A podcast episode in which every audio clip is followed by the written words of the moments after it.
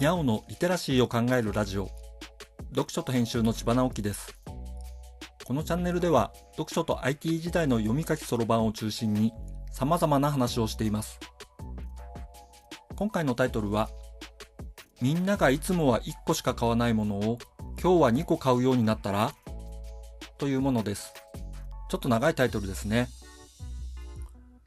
今この配信を聞いている人は多分差し迫ったことはない人ですよね。時間があるというか、失礼な言い方ですが暇な方を。気を悪くしないでくださいね。ごく落ち着いた日常を送っている時には当たり前だと思う話をします。最近のコンビニは日用品を置くことに力を入れているそうです。あなたがそこでいつも買う日用品があったとしましょう。例えばティッシュペーパーですね。大抵売り切れずに置いてあるので、必要になったら買うわけです。ある日突然、紙が不足しそうという情報が SNS に流れたらどうしますか？とりあえずいつもは1個買うんだけれど、今日は2個買おうなんて思いますよね。で、運よく2個買えました。でも、次回はだいたい品切れになっています。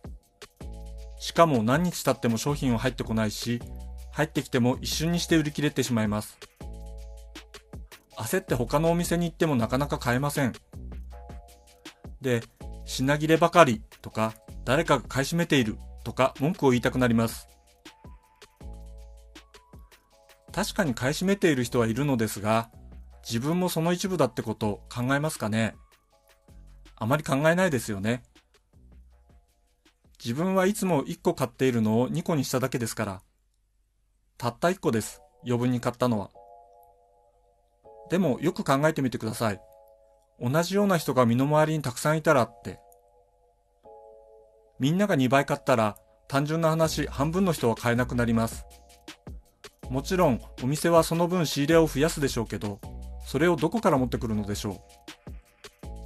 ティッシュペーパーを作っている工場がある日突然2倍の量を作ることはできるでしょうかそれができるには日頃から生産能力の半分を遊ばせておくことになります。だとしたらすごく単純化すると原価が倍になってもおかしくないですよね。売値は単純に原価を反映するものではないけれども、物の値段は日頃からもう少し高くしないと成り立たないということになります。実は日頃から物の値段が安いということは、そういう余裕を削っているということです。本来は持たなければならない余裕を無駄と言って切り捨てているとも言えます。それでも日常生活が回っていればいいのですが、何かが原因となって回らなくなることがあります。2年ほど前にマスクとかトイレットペーパーの流通が滞ったのもそういうことでした。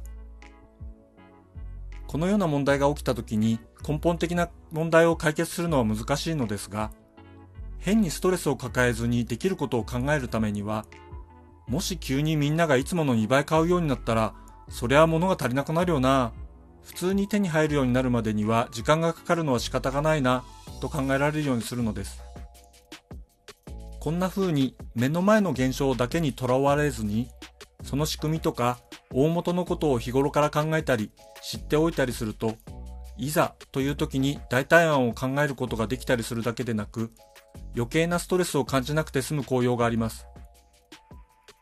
ただ消費するだけでなく、物がどうやって手元に届いているのか、時には思考実験的に考えてみると良いです。こういうこともリテラシーなのだと思います。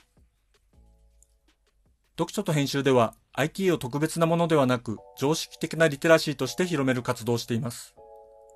詳しい内容については、概要欄のリンクから、または、読書と編集と検索して、猫がトップページに出てくるホームページをご覧ください。この配信の書き起こしをノートで連載しています。概要欄にリンクがありますので、フォローいただけると嬉しいです。今日もワクワクする日でありますように。千葉直樹でした。ではまた。